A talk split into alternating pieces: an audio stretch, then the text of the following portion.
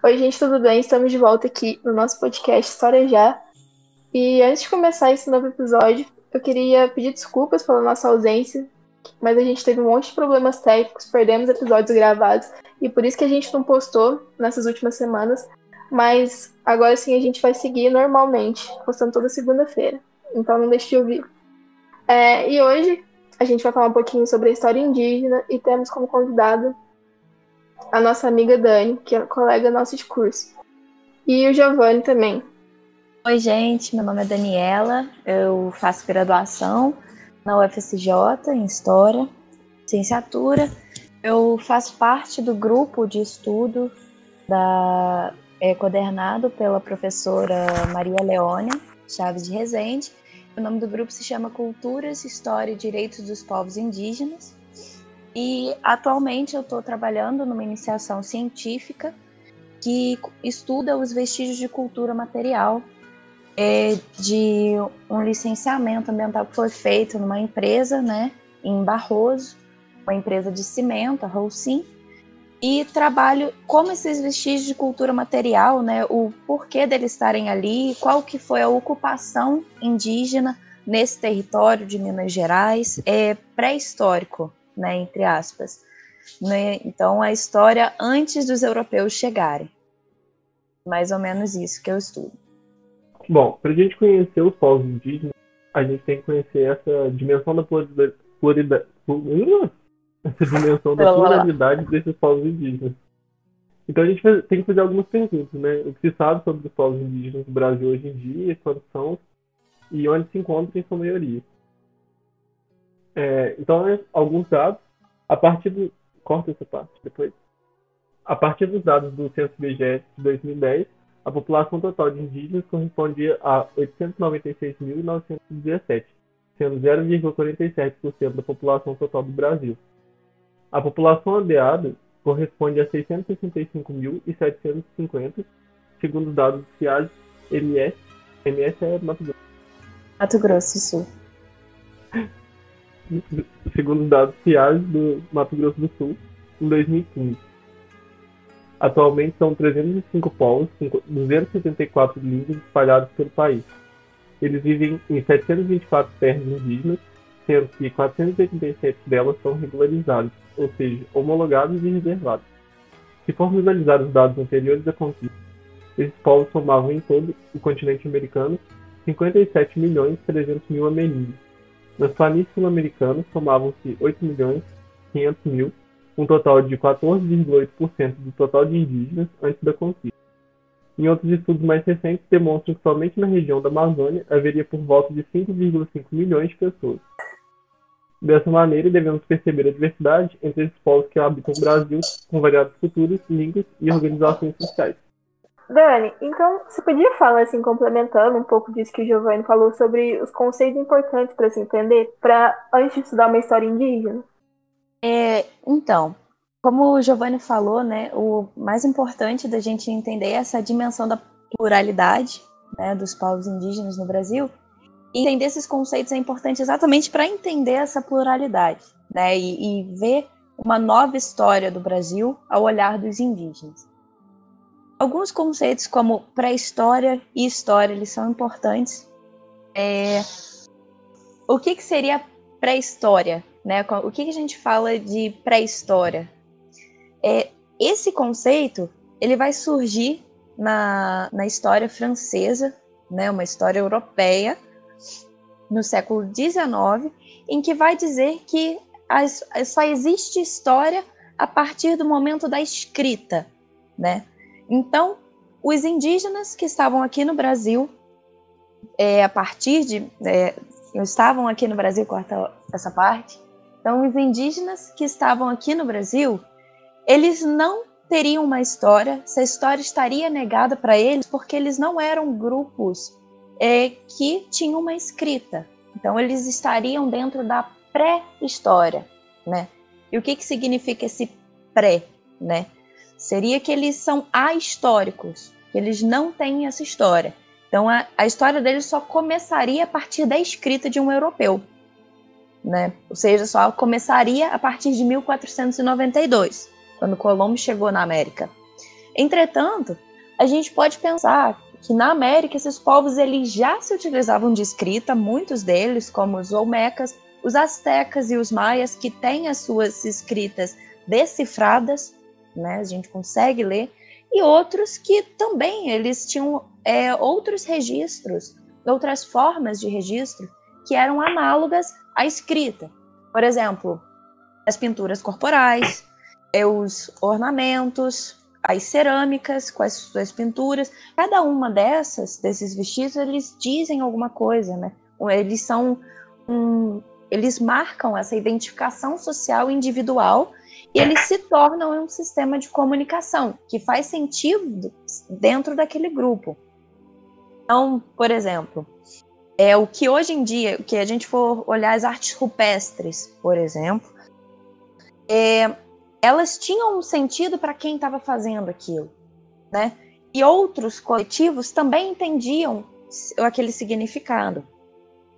Então, a gente pode fazer essa comparação com é, os grafites que a gente vê hoje em dia nas ruas, né, contemporâneos, a gente. Se a gente estiver andando e a gente vê escrito numa, numa parede CV, a gente vai entender que é comando vermelho. Então, esse, esse é o tipo de sistema de comunicação que faz sentido para eles, né, que fazia sentido para eles. Então, é, a gente é, tem que pensar, a gente pensa dessa forma, até porque é essa área que, que eu estudo, né? Que seria uma história antiga da América, porque eles já tinham esses registros. E a gente não pode continuar negando a história a esses povos indígenas, que é somente uma história que, na visão europeia, é somente escrita pelo colonizador, né? E vira uma história totalmente deturpada. A gente tem que pensar nesses, nessa outra visão de história. É um outro termo, né, que a gente escuta demais é índios, né? A gente na história a gente entende que isso seria um, entre aspas, um erro histórico. Por quê? Porque Colombo ele estava querendo chegar às Índias, né, indo por um outro lado, por uma outra rota, pelo Ocidente. Então, ele queria chegar às Índias Orientais, né, para pegar as especiarias por uma nova rota e acabou chegando na América. Então, quando ele encontrou com os indígenas aqui, eles denominaram de índios, ou seja, habitantes das Índias. Então, esse termo ele permaneceu durante muito tempo, até hoje, né, a gente utiliza, só que continua sendo uma ideia equivocada sobre os povos que existiam aqui e ainda existem, pois, primeiro, eles generalizam né, a ideia de indígena, de que todos seriam e teriam uma mesma cultura, uma mesma língua, seriam iguais, o que não é verdade. E o termo indígena ele ainda é carregado das, de ideias negativas, pejorativas, né? É, mas que a gente pode sempre utilizar nesse sentido de identificar pessoas que não são indígenas e as que são e se reconhecem como indígenas. É, pensando numa coisa que é uma é a ideia chave né, desse processo de conquista, nesse processo de contato entre esses povos diferentes, é a ideia de alteridade, né? É, que na realidade, a alteridade é a capacidade de perceber o outro, a capacidade de ver as diferenças entre o eu e o outro. Né? Então, essa foi a chave da, do, do processo de contato entre esses dois povos. É um conceito também que a gente tem que ter em mente. É... E outros dois que normalmente eles são, são muito confundidos é, etnia e troncos linguísticos. A etnia ela é um processo de identificação de grupos específicos, né, em que se atribui a partir da semelhança entre os seus iguais e da diferença com os outros grupos. Ou seja, nós nos identificamos assim porque existe um diferente a, a, ao, que eu sou, ao que eu tenho como semelhante, aos meus parentes. Então, ela essa etnia ela só pode ser reconhecida em contraste com outras etnias. Então, devemos também sempre atentar que existem etnônimos, ou seja, são os nomes que foram dados durante o processo de conquista aos indígenas, aos grupos indígenas, por alguém de fora deles, ou seja, os colonizadores, outros grupos indígenas que estão de fora deram nomes para eles e foram adotados pelos colonizadores, né? Então, não são os, os nomes em que eles se autodenominam. É, a gente pode ver o caso dos Krenak, né, que vivem no, na, no Vale do Rio Doce, que eles eram chamados, né, eles se de, autodenominam como Crem ou Grem, e foram denominados de Aimorés pelos Tupi ou Botocudos pelos colonizadores, por causa dos botox que eles utilizavam né, no lábio inferior. E o outro conceito que normalmente as pessoas confundem com etnia é tronco linguístico, que na realidade é, é a confusão entre eles. É, muitas vezes se atribui o nome da língua, do tronco linguístico, aos grupos sociais indígenas. Então, a gente tem que ver que isso é diferente e que várias etnias elas podem compor um tronco linguístico. Por exemplo, o tronco linguístico macro-G, né? Existem milhões, né? Principalmente encontrado no Brasil Central. A gente tem os Krenak, os Pataxó, o Chacriabá e diversos outros que estão dentro desse tronco linguístico. Então a gente não pode generalizar e falar que eles são Gs, assim como existem o Tupi-Guarani, que é um tronco linguístico. Aí dentro do Tupi-Guarani a gente tem os Termiminó, os Tupinambá e diversos outros e não colocar todos eles dentro de uma categoria, né? Então, a gente não pode definir os povos indígenas a partir dessas filiações linguísticas, é, mas saber que dentro delas temos essas diversas etnias com suas milhares de diferenciações.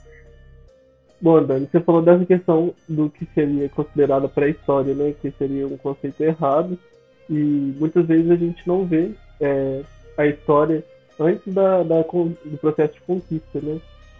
E como que essa história do Brasil antes da conquista de Deus?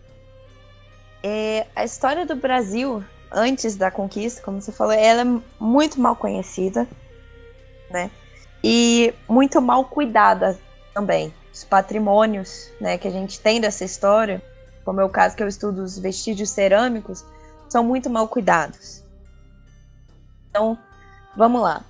É, se, os primeiros ancestrais, né, que chegaram nas Américas, bom, a gente tem diversas teorias de como eles chegaram aqui, né? E ainda não existe nenhuma definitiva de como, por que e quando eles chegaram no continente americano, né?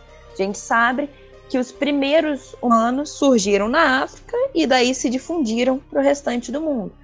Mas como eles chegaram na América são diversas hipóteses e diversas datações de ocupação ao longo do continente americano. Né? É, a mais conhecida delas se refere é, à teoria do Estreito de Bering, né? a entrada pelo Estreito de Bering, que seria a Beríngia na época, porque era um continente de gelo que é lá em cima na, no Canadá, né? que dá o contato com a Rússia para o outro lado. Então seria um grande bloco de gelo que deu passagem para que é, manadas de bisões viessem para a América do Norte e os indígenas teriam seguido essas manadas por conta da comida mesmo. E um, um, a gente lembrar que era uma era glacial, então né, imagina a austeridade né, do, do ambiente, como deveria ser.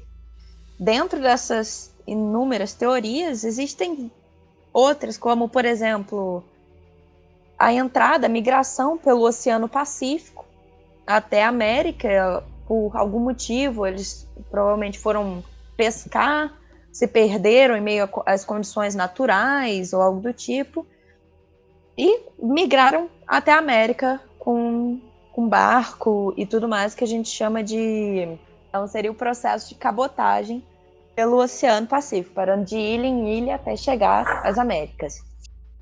E daí seria pela América do Sul, a entrada pela América do Sul.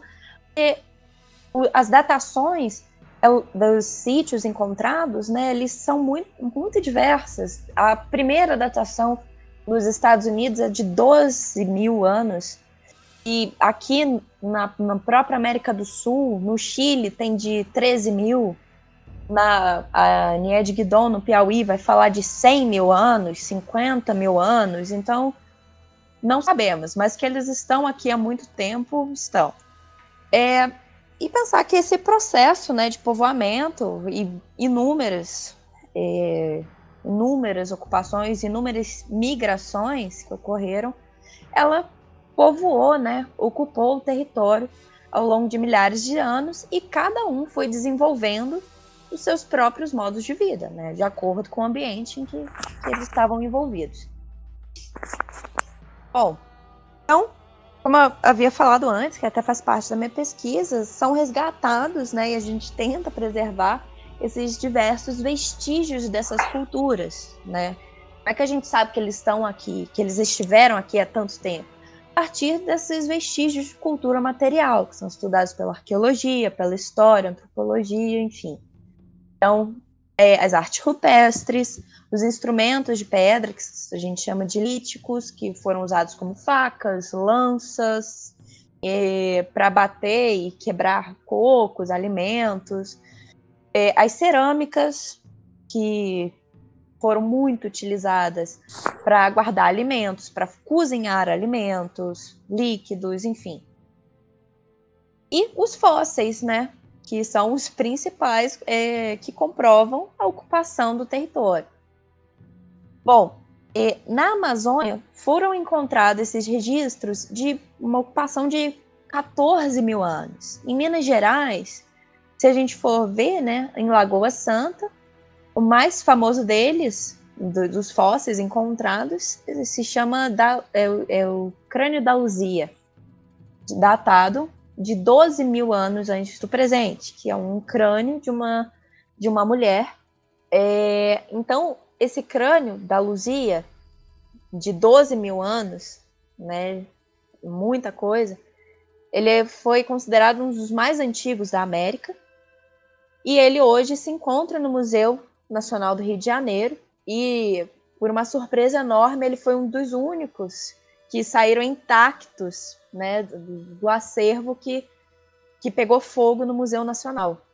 Então, é, realmente, a gente vê que ele vai ficar preservado mesmo durante tanto tempo. Bom, além disso, como eu falei, cada um se adapta, cada um desses povos, dessas migrações, se adaptou ao, ao continente, ao ambiente de formas diferentes. Então, existem diversas configurações desses povos é, no continente americano. Então, os cientistas eles dividem os grupos levando em conta a mobilidade que eles tinham dentro do espaço que eles estavam, que eles habitavam. É, então, falando só do Brasil, nesse caso, só do Brasil, a gente pode falar de dois grupos diferentes: os paleoíndios seminômades, caçadores-coletores, ou itinerantes. Eles são seminômades, eles não são nômades. Que muitas pessoas gostam de colocá-los como nômades, mas não são. Que eles, eles não vagam sem rumo por um território. Isso seria um nômade. Não, eles já têm um roteiro pré-definido de migração, porque eles já sabem que ali eles utilizam e eles podem obter recursos diferenciados no território. Então, eles eram principalmente caçadores-coletores, uma pouca intensidade de agricultura, já que eles eram itinerantes, e formavam grupos pequenos, uma baixa densidade populacional, e montavam acampamentos, ou seja, o que a gente chama hoje em dia de sítios de habitação, ao invés de aldeias, que já são fixas, né? É, esses povos eles se encontravam por diversas partes da América, ocupando diversas paisagens diferentes, de florestas úmidas, como na Amazônia, aos cerrados, como os Krenak. Grupos que pertencem a essa categoria são os ancestrais dos povos Gs, como eu dei o exemplo anterior. É, e o outro grupo que a gente encontra, que encontrava aqui no Brasil, são os paleoíndios semi-sedentários, né? Então, esses povos eles já tinham uma área fixa, né? E eles viviam da agricultura, eles desenvolviam a agricultura, que a gente chama de agricultura de coivara, em que eles iam para uma roça, desmatavam, queimavam, plantavam. Quando você, eles já retiravam, eles iam para outra roça para não não cansar o solo demais e tirar todos os nutrientes. Então deixar o solo nascer de novo e faziam outra roça diferente, iam fazendo essa rotação. É, vinham da agricultura, da caça e da coleta. Entretanto, eles são semi-sedentários porque eles mudavam as aldeias para tocar, exatamente como eu falei, as áreas de plantio. Né? Devido a, a esse plantio, a já ter essa, essa cultura da agricultura, é, eles tinham uma densidade populacional um pouco maior do que esses grupos itinerantes. Né? Eles conseguiam se fixar uma maior parte do, do tempo. Então, um grupo que poderia se encaixar nessa categoria são os falantes da língua tupi-guarani, né? São os possíveis ancestrais dos tupinambás, né? Eles é, ocupavam a maior parte do litoral brasileiro quando os portugueses chegaram no início né, da conquista. É, e Dani, você podia então falar para a gente um pouquinho como que foi possível o domínio dos europeus sobre essas Américas, assim, como que eles conseguiram basicamente conquistar esses povos indígenas? É, eu fiz aspas aqui, mas não dá pra ver, então falando que eu tô colocando entre aspas essa conquista mesmo. Ah, existem alguns fatores que são levantados pelos historiadores, né? São fatores que eles não foram determinantes para a conquista, mas que são considerados como efetivos nesse processo, né, igual você falou, entre aspas, esse processo de conquista ainda não acabou, né? Então, o primeiro fator, e é um fator que a gente vê hoje em dia, como ele funciona, né, ele está mais atual do que nunca, é o biológico, fator biológico.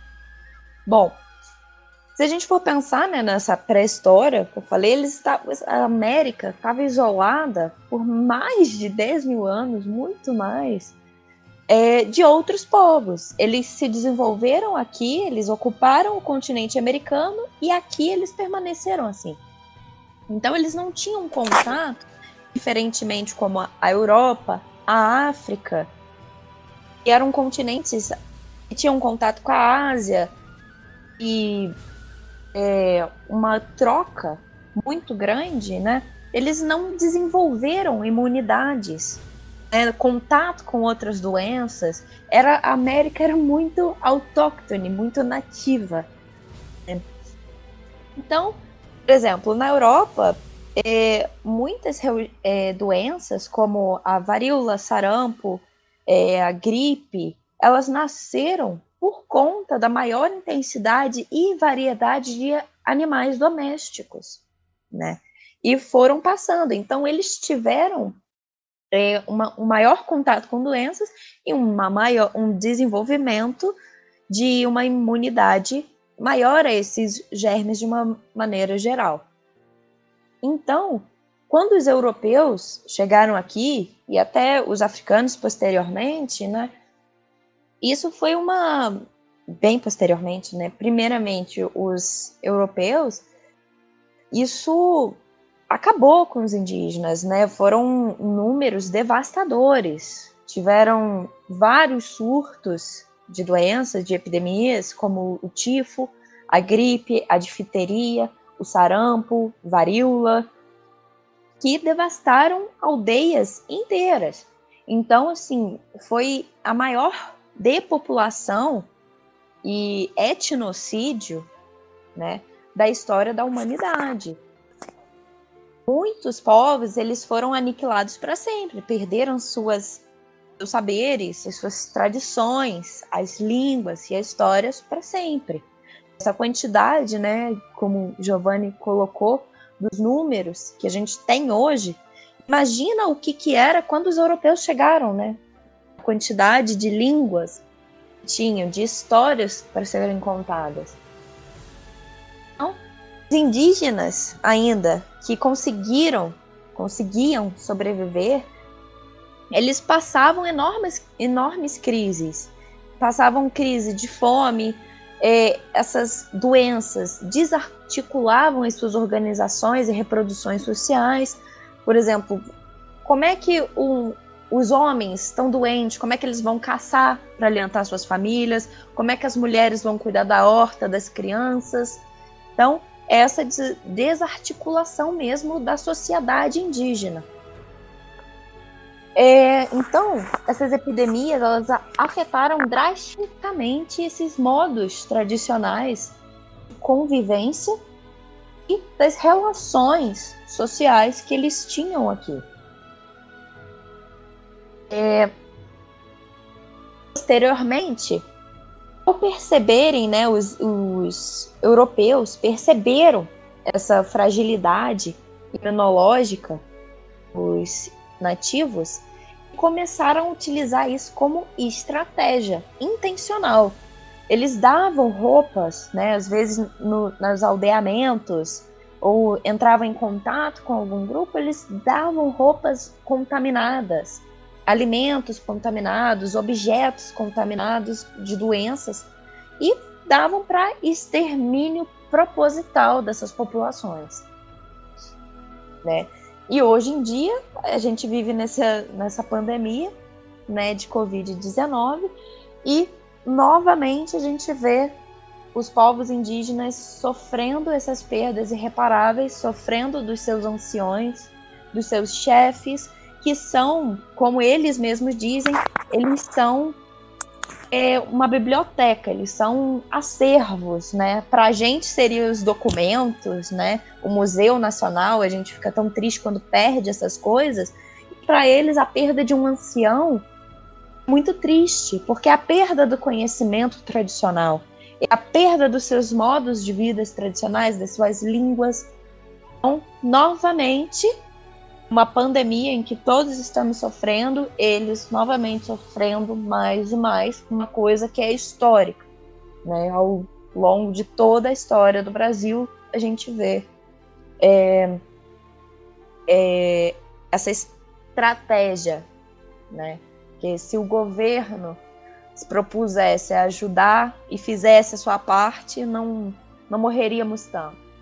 Mas enfim, é, e não só esses problemas, né, como outros diversos que continuam atacando os povos indígenas, como a invasão de terras, garimpeiros, enfim. É, outra coisa muito importante que ajudou, né, como fator para conquista, foi a não unidade dos indígenas. Como a gente já tinha falado, índios falar de uma unidade cultural, territorial, é muito vago, não, não existia, né? Não era uma coisa só. Então, é, havia diversos povos com culturas, tradições muito diferentes, e eles, inclusive, eram rivais, né?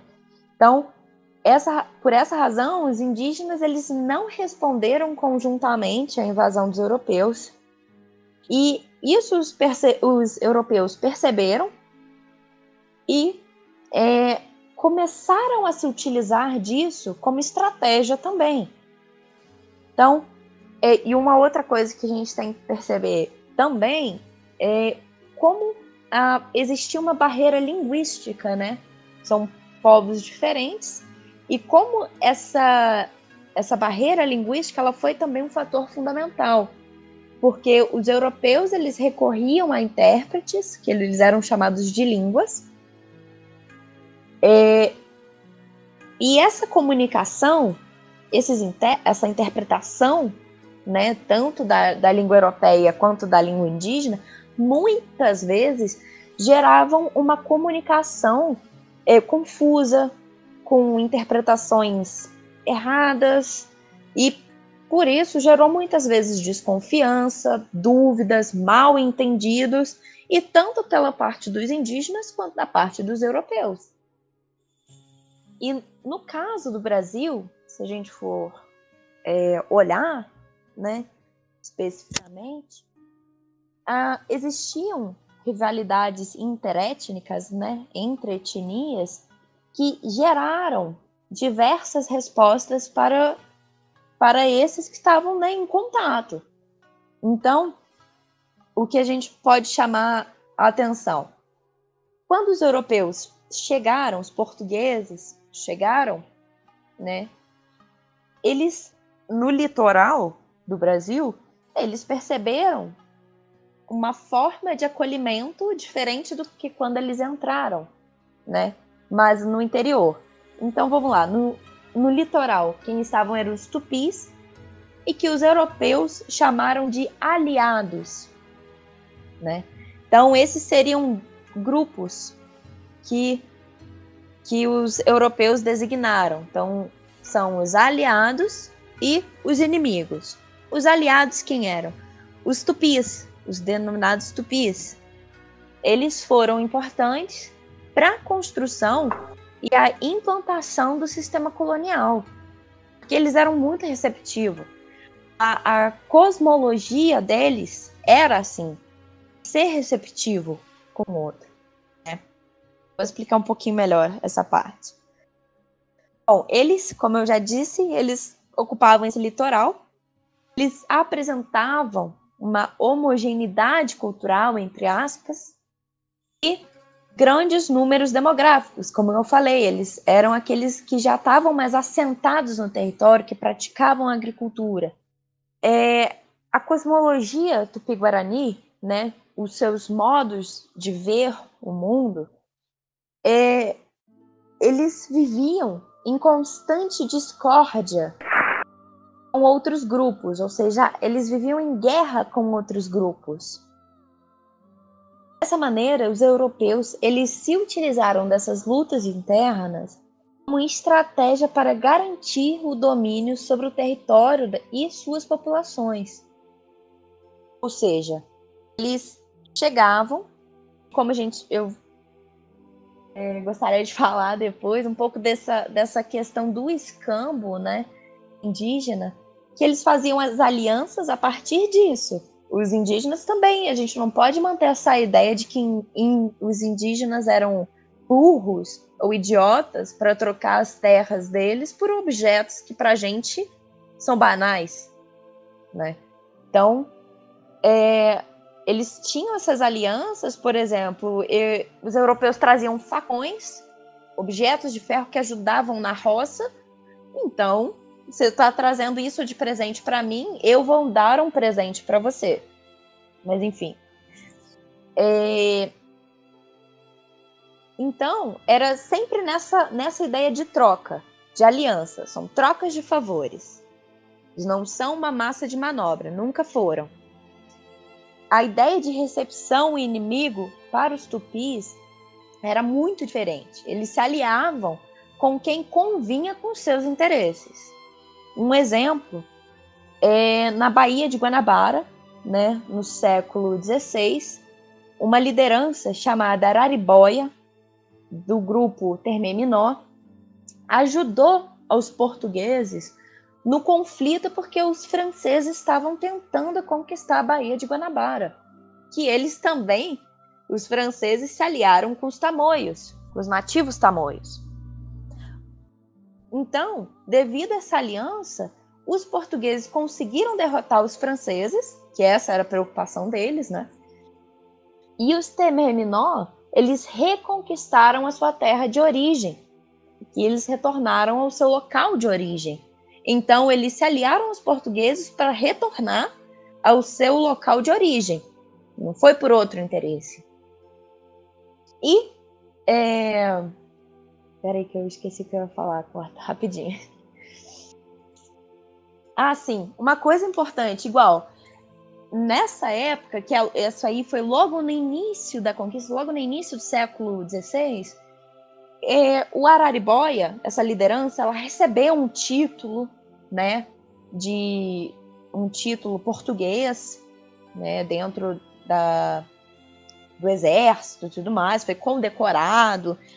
Isso naquela época não importava e os indígenas ainda não entendiam qual que era essa importância. Depois, ao longo do, da, do período colonial, quando esses indígenas obtinham esses títulos, eles começavam a utilizar isso de uma maneira diferente, uma resistência diferente.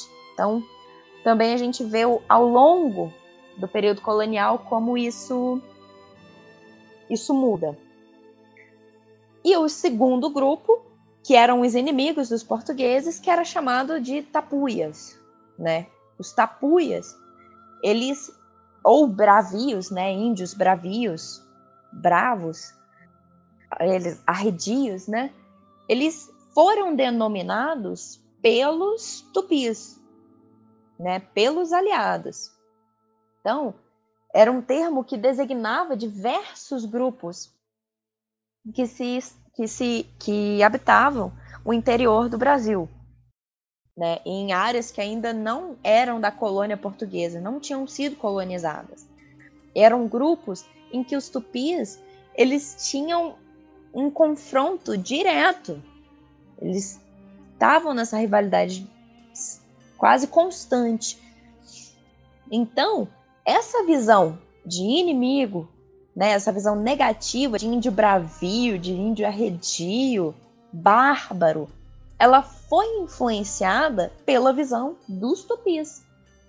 Né? Os europeus tinham essa imagem por conta do. Ou seja, eles tinham essa imagem e a forma que eles conduziram né, a conquista e a interação com esses indígenas veio dessa imagem dos tupis, do, da concepção de mundo dos tupis. Só que os europeus não entendiam essa cosmovisão, essa cosmologia dos tupis. Né? O mais famoso né, fator, passando para o terceiro fator, é, que é o mais famoso, né, a gente encontra em todos os lugares, é a tecnologia bélica. É a ideia de que os indígenas eles eram pouco evoluídos porque eles desconheciam a metalurgia, ou seja, eles não conseguiam trabalhar com os metais para produzir armas de fogo, é, espadas, como é que se diz, canhões, enfim, trabalhar com os metais. Só que na realidade isso é a ideia que a, a, tecnologia ela tem uma evolução, né? Então, trabalhar com metais para fazer armas de fogo ou escudos, enfim, é ser mais evoluído do que quem ainda está com arco e flechas. Só que na realidade isso esconde duas perspectivas de mundo muito diferentes, né? Então, por exemplo, os incas e os astecas, eles conheciam os metais, né? Não eram todos os povos realmente indígenas que conheciam o trabalho com a metalurgia, mas os incas e os astecas conheciam. Só que eles utilizavam para outros fins. Então, o principal deles era o ornamental. Eles utilizavam o ouro e foi, né, quando eles chegaram a Montezuma e viram aquele bando de ouro, eles, os europeus ficaram chocadíssimos, né? Então eles usavam para é, distinção social. Quem usava orna mais ornamentos de ouro era mais rico do que quem não tinha nada. E isso em outras sociedades completamente diferentes do que aqui no Brasil, né? Então, a maior parte, né, e para caça até nos próprios incas e astecas, eles usavam arco e flechas, lanças, porretes, enfim. E grande parte feita de vegetais ou líticos, pedras, né? Como eles usavam punhais para os sacrifícios deles. Enfim, a, a grande diferença de perspectiva, de visão, é que os ameríndios eles valorizavam essa plasticidade dos metais e os europeus eles valorizavam o corte e a dureza desses metais. Então são, são coisas completamente diferentes, né? Se a gente for pensar. E opa. E outra coisa que que também é, é a gente tem que pensar é que não basta trazer canhões, cavalos, tudo mais, sendo que aqui o clima era totalmente diferente, enfim. Sei que você falou de cavalo, tem até um episódio interessante, né, de que eles acreditavam que os cavalos eram uns monstros, né, não monstros, porque não eram monstros a palavra certa, mas que seriam tipo um deus gigante assim, estaria atacando eles. Que eram... eles eles tinham mais medo, né, do que, na real, os cavalos serviam como arma de guerra mesmo, né? É, exatamente, eles acreditavam que era uma coisa só. Eles olhavam o homem montado no cavalo, ele achava que era uma coisa só. É igual se a gente for pensar num, num centauro, né? Mesma Sim. coisa, eles olhavam e falavam, é uma coisa só, meu Deus. Então, é, os canhões também, né? os cavalos, que eram totalmente desconhecidos das, nas Américas, né? Eles causavam mais espanto, igual você falou, do que outra coisa. Então, é, e outra, os cavalos, ele como é, agiliza né, no ataque, às vezes os indígenas já tinham uma estratégia de guerra toda bem, bom, bem montada.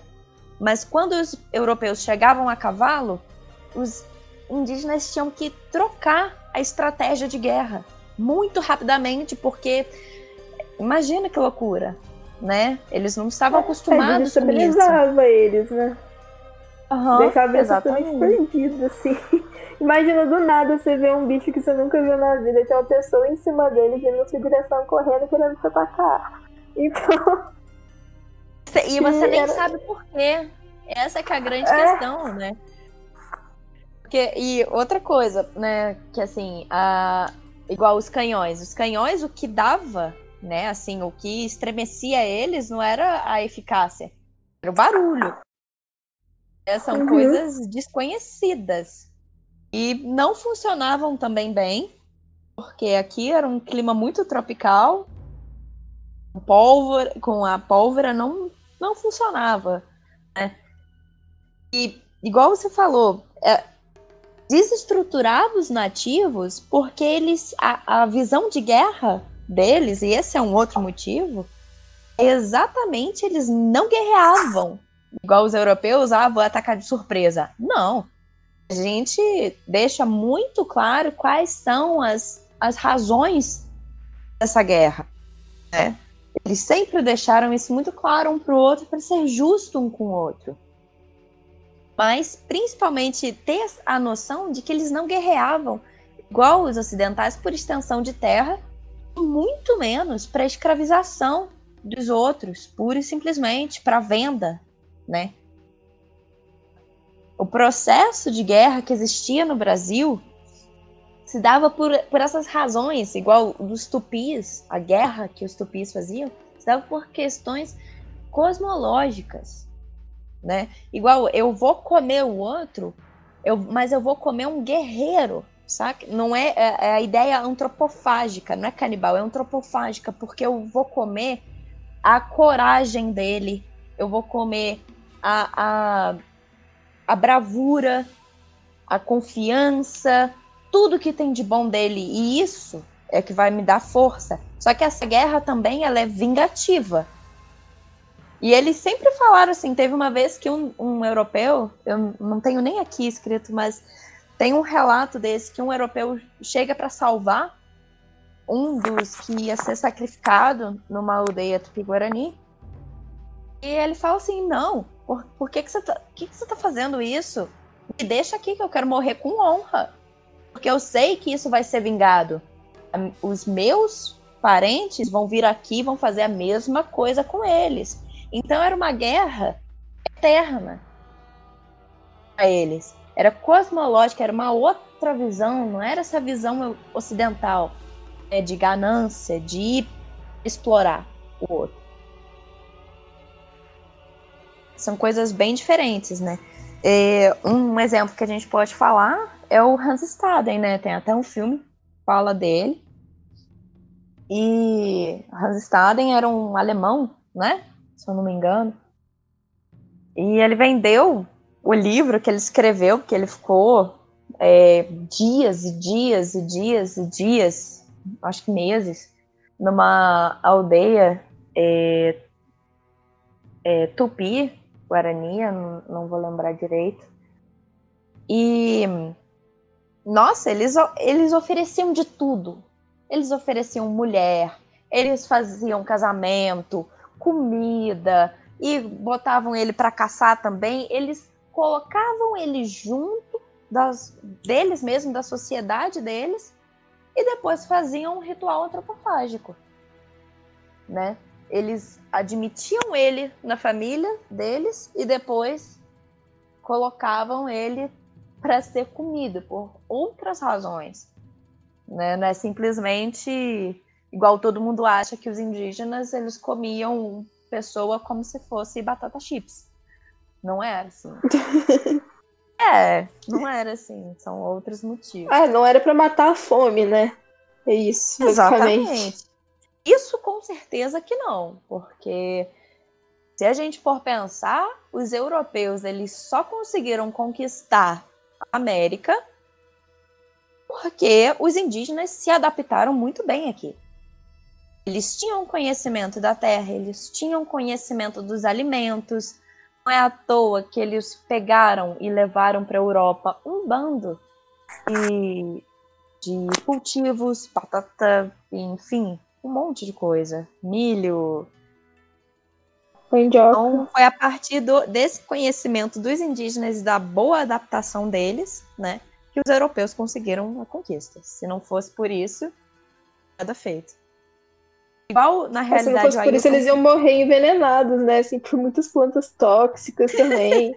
Exato. Então, assim, Exatamente. Devia ter deixado. Eu, é, eu imagino se, se Pedro Álvares Cabral tivesse chegado aqui no Brasil, os indígenas não tivessem sido tão receptivos assim, né? Com eles. E, ou nem chegassem perto, tipo, ficassem escondidos ali, assim, tipo, ah, cara, vamos só observar o que, que eles, esses caras estão fazendo. Eles teriam tanta vontade, assim, de colonizar o Brasil. É. Essa... Eu acho que talvez eles não teriam nem vontade, eu acho que eles nem iam saber lidar também com, tipo, muitos animais que tinham aqui, né? Muito, sei lá, jeito de fugir, assim, sabe onde era mais seguro ou não, porque os indígenas já mostravam para ele, né? Alguns lugares mais seguros, que tinham mais plantas, que podiam mais frutas, que podiam comer. Então, era, basicamente, eles já encontraram aqui tudo pronto para eles, era só chegar e viver. Exato. E, ó, e ao longo disso, né, igual a gente conhece aqui muito perto, né, em São João del Rei, Estrada Real. Se a gente for olhar a Estrada Real aqui em Minas Gerais e indo para o Rio de Janeiro, é uma rota indígena. Ela é, já era uma rota indígena e foram os indígenas que mostraram para os europeus. Se não fossem os indígenas, eu acho que os europeus também nem tinham achado ouro aqui. Mas tudo bem. Acho que se não fosse eles, assim, os portugueses teriam ficado no litoral do Brasil e nem passado de nada disso mesmo. Bom, Dani, e quais seriam as motivações da partida e da chegada dos portugueses ao Brasil? A gente fazer um contexto a gente está nesse período histórico a gente chama de grandes navegações. Né? Então, são as navegações que começam a partir, são as primeiras grandes navegações que, ao invés de irem para o Mediterrâneo e fazerem as conquistas, né, no, no Oriente, conquistas não, né, trocas comerciais com o Oriente, em troca das especiarias e tudo mais, as grandes navegações vão ser a Espanha e Portugal, inicialmente, tentando novas rotas comerciais para as Índias, né? Para ir para as Índias pelo um caminho pelo Ocidente, ao invés de ir diretamente ao Oriente, vamos dar a volta no mundo e ver se a gente chega lá, né? Bom, é, primeiramente, isso era uma grande pretensão, porque o imaginário europeu do mar era uma coisa cabulosa, né? Existiam sereias, é, monstros marinhos terríveis, né? Então, a motivação mesmo, assim, para sair das terras e, e irem ao mar para um desconhecido, ah, vamos dar a volta e ver se a gente chega lá, né? Então é, é muita pretensão mesmo. Mas é o que a gente conhece, né? Que em 1492, na data, Colombo ele chegou na América Central, né? Em espanhol. É, só que ele chegou, como eu já falei dos índios, né? Com um erro histórico, chegou achando que era as Índias. E não era, eram as Antilhas, no Caribe, né? E deu de cara com os indígenas taínos. E eles foram muito receptivos também, não, não tiveram nenhuma discordância. Existem algumas é, hipóteses, alguns historiadores não vão ao encontro dela, de que achavam que esses é, homens vindos do mar, né, seriam deuses e uma vez já foram ao mar e agora estavam retornando, né? Então eles interpretariam aquele encontro com grandes naus e caravelas como se os, esses é, espanhóis fossem os deuses. É, mas enfim, após essa identificação né, desse novo continente, o reino de Castela, né, que era uma briga, que era o reino de Castela, que atualmente é Portugal, e Portugal não, é o reino de Castela, que é atualmente Espanha, e Portugal, é um embate, né? Após é, descobertas, entre mil aspas, é, do reino de Castela, é, Portugal ele contestou ficou indignadíssimo, né? Que somente todas aquelas terras fossem da Espanha. Então, é, eles queriam também um pedaço daquelas terras, eles nem sabiam direito o tamanho delas, né? Mas pelas descobertas e com a achada quase imediata de ouro e metais preciosos, o, o olho da ganância cresceu muito, né? Então, é, em 1494, foi assinado entre esses dois reinos, com, e isso é muito importante da gente ter em mente, com a mediação do Papa. Né? Quem assinou esse, esse tratado foi o Papa. Então foi assinado o Tratado de Tordesilhas, né, que acordava a divisão dessas terras, que era a de Cabo Verde, que já era uma ilha mais para a África do que para outro lugar do era de Portugal. Então pegar Cabo Verde, 370 léguas para o ocidente, ainda era terra de Portugal. Daí para lá era Espanha. Era essa divisão. Então, é, a gente também tem que pensar o que, que Portugal era. Que a gente não pode pensar a nossa história separada de Portugal, né? separada da visão dos portugueses, dos lusitanos. É, nessa disputa, porque era uma disputa de poder das grandes navegações, Portugal tinha algumas vantagens. A primeira delas é que no século XIII alguns séculos antes, poucos séculos antes, Portugal ele vivia ainda sobre é, sobre ai meu Deus a ocupação dos mouros, né? Os mouros ainda estavam é, em Portugal, né? Os mouros são os muçulmanos que estavam nas terras de Portugal, na Península Ibérica, no total. Só que a independência dos mouros ocorreu no século XIII, com a expulsão ferrenha, principalmente da Igreja Católica, né? É, e do, dos exércitos que estavam à frente, né, na ideia da, da, do catolicismo à frente, que expulsou os mouros e que construiu uma identidade nacional muito forte em Portugal. Essa é uma vantagem. A segunda vantagem é a localização. Se a gente for pensar né, na Península Ibérica, Portugal está totalmente na ponta da península. Então, a, o mar todo à sua frente. Então, facilitou, né? Tanto o desenvolvimento da pesca, se a gente for pensar no bacalhau, e a navegação. Sair para o Oceano Atlântico era muito mais fácil do que para a Espanha e outros países. Assim, como os moros e essa vantagem é, da localização, a gente pode pensar é, os vestígios de conhecimento e os estudos dos moros que eram que tinham os astrolábios e daí para frente eles ajudaram muito em informações geográficas, cartográficas, astronômicas. Era um conhecimento muito grande dos mouros que os portugueses eles tiveram esse acesso. Estava fresco para eles. Então ajudou também nessas primeiras navegações portuguesas. Bom, é, essas primeiras navegações, elas, for, elas se destinaram a costa da África. Então, eles foram difundindo o cristianismo, foram fazendo troca de escravos e especiarias ao longo da costa da África. Não é à toa que Cabo Verde também é, é de Portugal, né? Assim como Angola e outros países que eles foram fazendo essa, essas.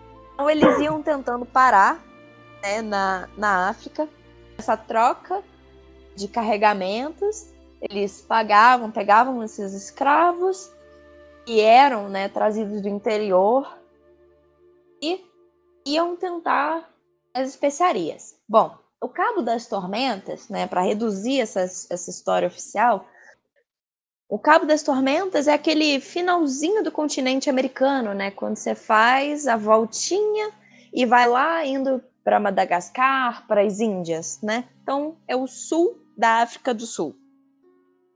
Então, o Cabo das Tormentas, porque por esse nome, por ser uma condição climática ali muito difícil e difícil de se navegar, ele foi descoberto em 1488 por Bartolomeu Dias, um português, e que aí ele viu que oferecia uma rota alternativa para chegar às Índias, né? Então, eles denominaram, de novo, né, renominaram, de Cabo da Boa Esperança. Como sempre, nessa vida, Vasco foi o segundo a passar né, por esse lugar. E ele realmente conseguiu chegar às Índias e regressou a Lisboa, com as naus carregadas de especiarias, tinturas, remédios, madeiras exóticas e o pau-brasil. Ou seja, antes de descobrirem o Brasil, eles já tinham o conhecimento do que era o pau-brasil. E o que, que significa isso, né? Então, essas árvores eram denominadas assim por causa de Brasília, que vem do latim, significa vermelho. E elas eram muito importantes nesse, nesse comércio, porque elas produziam uma, uma tinta vermelha que era principalmente utilizada em tecidos e que era uma moda na França. Então, é, era muito importante essas, essas árvores. Então, o Brasil leva o nome de uma árvore que já era conhecida, não, não era só aqui o Brasil, né? É bom a gente ter isso em mente. A gente não achar, não se achar especial demais. É, pegando um pouquinho, né, desse início da história do Brasil, é, falar dessa história oficial, nessa, no, que estão nos livros didáticos, né? Que são. que que vêm carregadas, né, de como se fosse uma grande descoberta e um grande achado, o território da América, sendo que a gente tem que olhar com um outro olhar, uma outra visão, porque não foi achado nada, foi descoberto nada, né? Bom, é, Pedro Álvares Cabral, vamos chegar né, nessa narrativa. Pedro Álvares Cabral, em 1500, avistou o território, que é hoje chamado de Brasil, né, comandando 13 caravelas que estavam a caminho das Índias, tentando fazer esse mesmo percurso que o Vasco da Gama. Por condições naturais, né, do mar, ventos e tudo mais, eles saíram da rota e foram levados, né, a esse território desconhecido. Bom, essa narrativa ela já foi muito questionada por vários historiadores, falando que hum, houve sim uma intencionalidade de sair des, dessa rota pré-programada, né? A gente não, não sabe ao certo, mas vale o questionamento, já que Pedro Álvares Cabral chegou em 1500 e Colombo em 1492 e houve aquela disputa por território, né? Então vale o questionamento se realmente foi isso que aconteceu. Como essa expedição do Cabral, né? Ela estava projetada para ser essa viagem de comércio, de ir para as Índias orientais e trazer especiarias e coisas que eram importantes para o comércio, acumulação de riquezas, né? Quando eles chegaram no Brasil, a primeira coisa que eles pensaram, né? Eles procuraram alguma forma de explorar aquele território. Ou seja, o que, que eles poderiam tirar desse novo mundo para acumular riquezas, pensando que essa era uma das primeiras prerrogativas para as grandes navegações, acumular riquezas, né? É, que era a, a, prerrogativa na realidade do mercantilismo, né? Se a gente for pensar, a primeira, é, o primeiro passo do capitalismo foi o mercantilismo, né? Então, acumular riquezas. Então, à primeira vista, diferente da Espanha, né, que eles já encontraram assim grupos com, com grande quantidade de metais, prata, aqui eles não encontraram isso, né? Que eles fizeram com os indígenas, eles fizeram algumas trocas comerciais, que depois, né, vai ser chamado de escambo, e eles viram né, que essas penas, os adornos dos indígenas eram exóticos e poderiam né, ser objeto para troca comercial. E como também, se a gente for olhar o território, né, era completamente é, ainda com a sua vegetação, então tinha madeira abundante também né, para se fazer essa troca. Então, essa frota do Pedro Álvares Cabral, ela contava que era, era muito recorrente, né, em, em todas essas expedições, que hoje em dia a gente pode gravar as coisas, né, mas naquela época necessitava de um cronista, alguém que escrevesse, descrevesse detalhadamente os acontecimentos, a viagem. Então, contava com Pero Vaz de Caminha, né? que escreveu uma carta para Dom Manuel I e depois ele descreveu né, o, esse contato com os indígenas, a terra do, do Brasil, a terra Brasilis, e essa nau voltou para Portugal para ele entregar essa carta para o rei. Né? Então, nessa carta, ela é achada na internet facilmente, né? De Pero Vaz de Caminha e eu destacava os aspectos entre essas relações desse contato, dos portugueses e dos indígenas. Essa primeira expedição, né? Essa expedição do Cabral permaneceu no Brasil somente nove dias, até que ele voltasse realmente à rota original, que era para as Índias Orientais. Então, nesse período que eles ficaram aqui no Brasil, esses nove dias, foi estabelecido um, entre aspas, serviço religioso cristão, né? Temos até aquele quadro famoso do Vitor Meirelles, é a primeira missa no Brasil, em que aparece uma cruz no centro, um padre rezando ali, e na cruz e o padre rezando e os europeus ali ao pé da cruz, é totalmente claro, os indígenas em volta, né, do quadro, numa escuridão total, ou seja, a luz do cristianismo vai salvar esses povos. Né? E esse quadro só foi feito no século XIX. Mas, enfim, celebraram essa primeira missa durante esse serviço religioso cristão. É, e os indígenas eles acompanharam né, os europeus, eles imitavam os europeus. Eu imagino o que, que passava na cabeça dos indígenas, né? Tipo, ai, que engraçado, olha só o que eles estão fazendo. Ou não. Vai saber. É, e os portugueses, eles achavam que os indígenas eram bons candidatos a serem batizados na religião católica. Até porque a, a religião católica ela tinha essa ideia de, de um mundo cristão.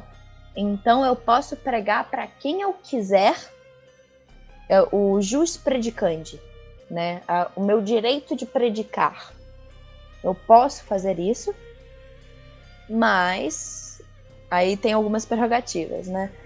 É, então eles achavam que eram ótimos candidatos para a religião católica e que, como foi descrito, né, a simplicidade, a inocência, a, como se diz, a receptividade né, dos indígenas aos europeus, isso né, tornou muito esperançosa essa, essa visão da conversão.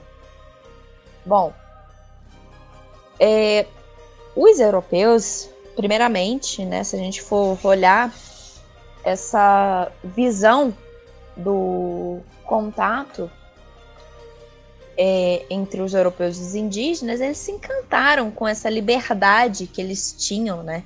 Que parecia o paraíso na Terra, era o Éden, e a nudez né, dos indígenas ela foi impactante para os europeus. E principalmente porque afirmava a inocência dos nativos. Igual ao Caminha é, fala, eles não tinham vergonha com as suas vergonhas amostras, né? Então, sendo assim, é, os índios, eles, eles tidos como inocentes, era a própria inversão da personalidade dos europeus da época. Isso é a historiadora Maria Leônia de Rezende, que coloca num texto dela. Ou seja, Colocar os indígenas como inocentes era a inversão da personalidade dos europeus. Ou seja, a nudez se apresentava como a ausência de pudores, sem esse fardo da culpa cristã que eles tinham. E entre os indígenas isso era natural, para eles não importava. Então, além disso, eles repartiam tudo que tinham, inclusive as mulheres, como falei, é, e transpassavam essa sensação para os europeus que eles estavam no paraíso, né? Chegar num lugar com pessoas desnudas e ainda receber um bando de mulher, eu acho que na cabeça deles devia ser realmente paraíso. É, além dessa nudez, da falta de vergonha, entre aspas, que Caminho colocava, ele também descreveu essa ingenuidade comercial e a confiança na palavra dos portugueses. Isso é uma continuidade do que a gente continua falando dos indígenas. Ingenuidade comercial. É como se os indígenas fossem idiotas e trocassem espelhos por terra, espelhos por por madeira, né? Só que, na realidade, a gente continua, nós brasileiros, hoje em dia, continuamos sendo ingênuos comercialmente, porque a gente deixa o Pantanal queimar e não tá nem aí. Mas tudo bem. E os indígenas é que eram ingênuos.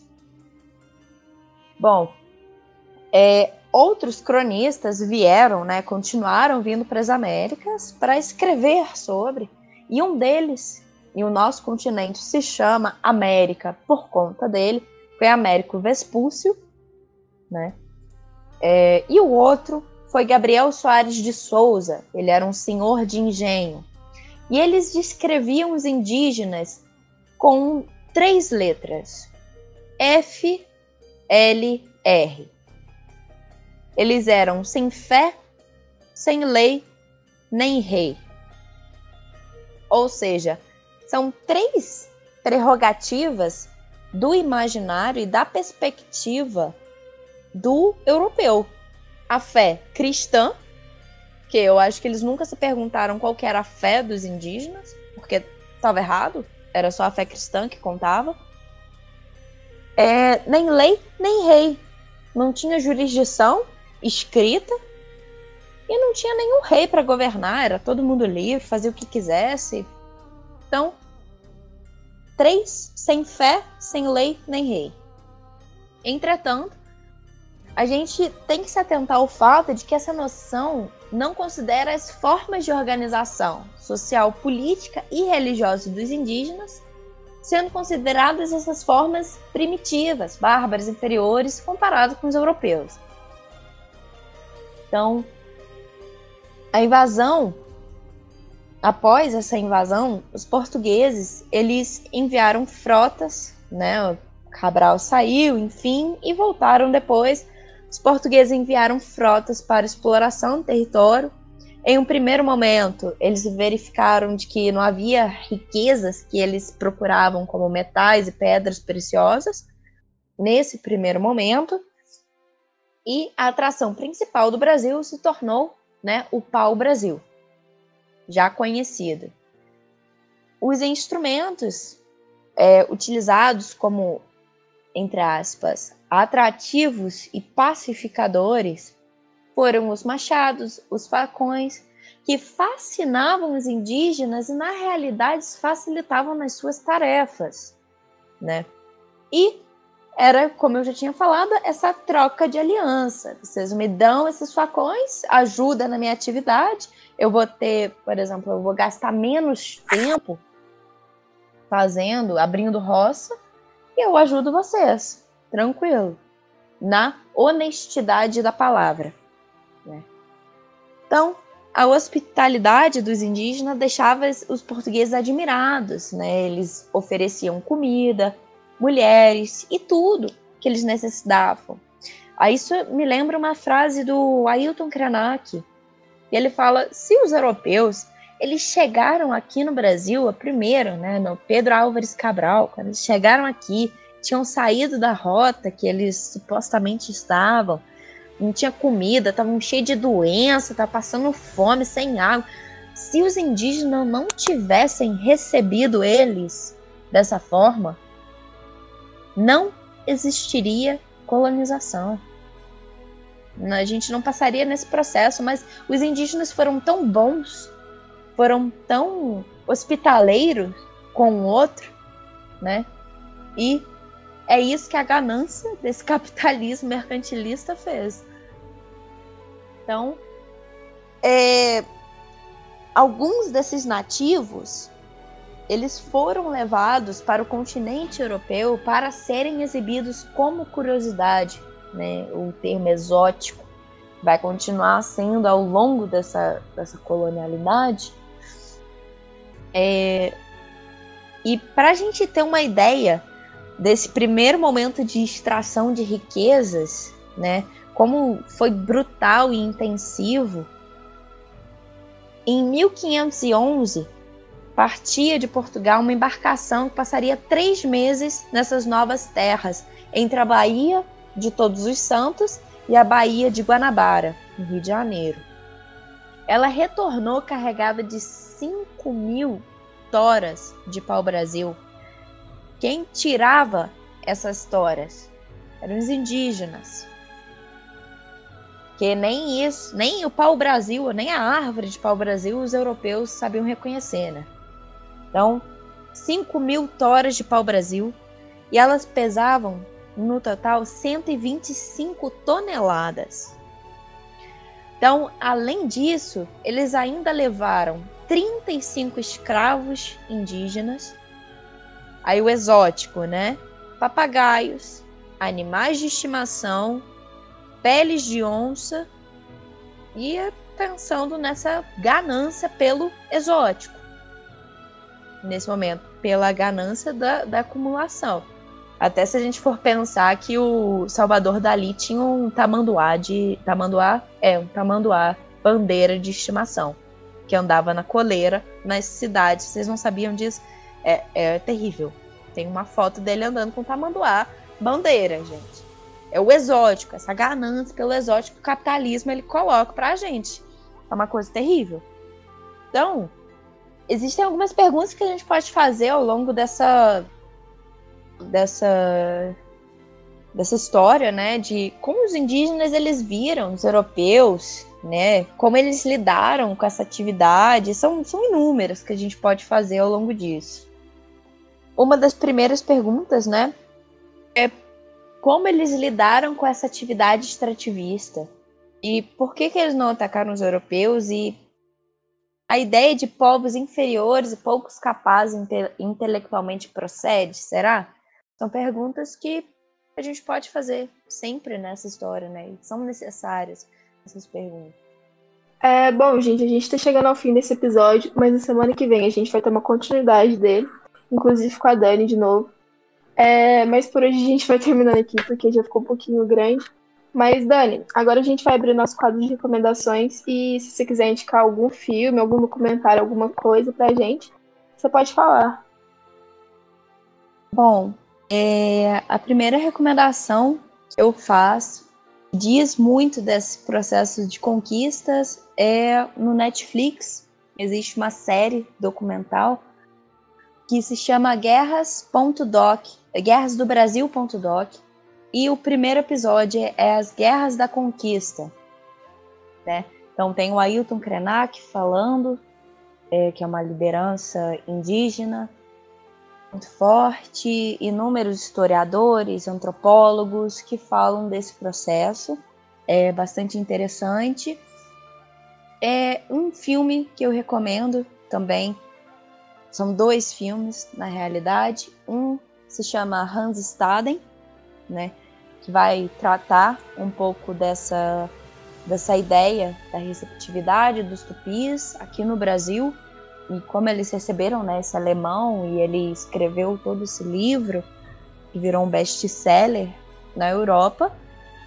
E um outro filme é, que eu acho legal que pode dar essa continuidade para o próximo episódio é o Espagé, que é um filme um pouco mais recente, que conta a história dos é, Paetir Sueri, que fala né, desse contato inicial com o europeu, desde quando eles eram isolados totalmente, e como ele virou um ex-pajé, porque a igreja entrou nesse território deles e ele teve que que todos se converteram e ele teve que se converter para continuar falando com seus parentes, né?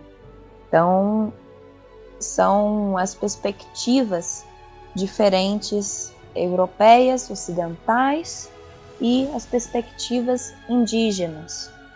Então, dando continuidade para o próximo episódio.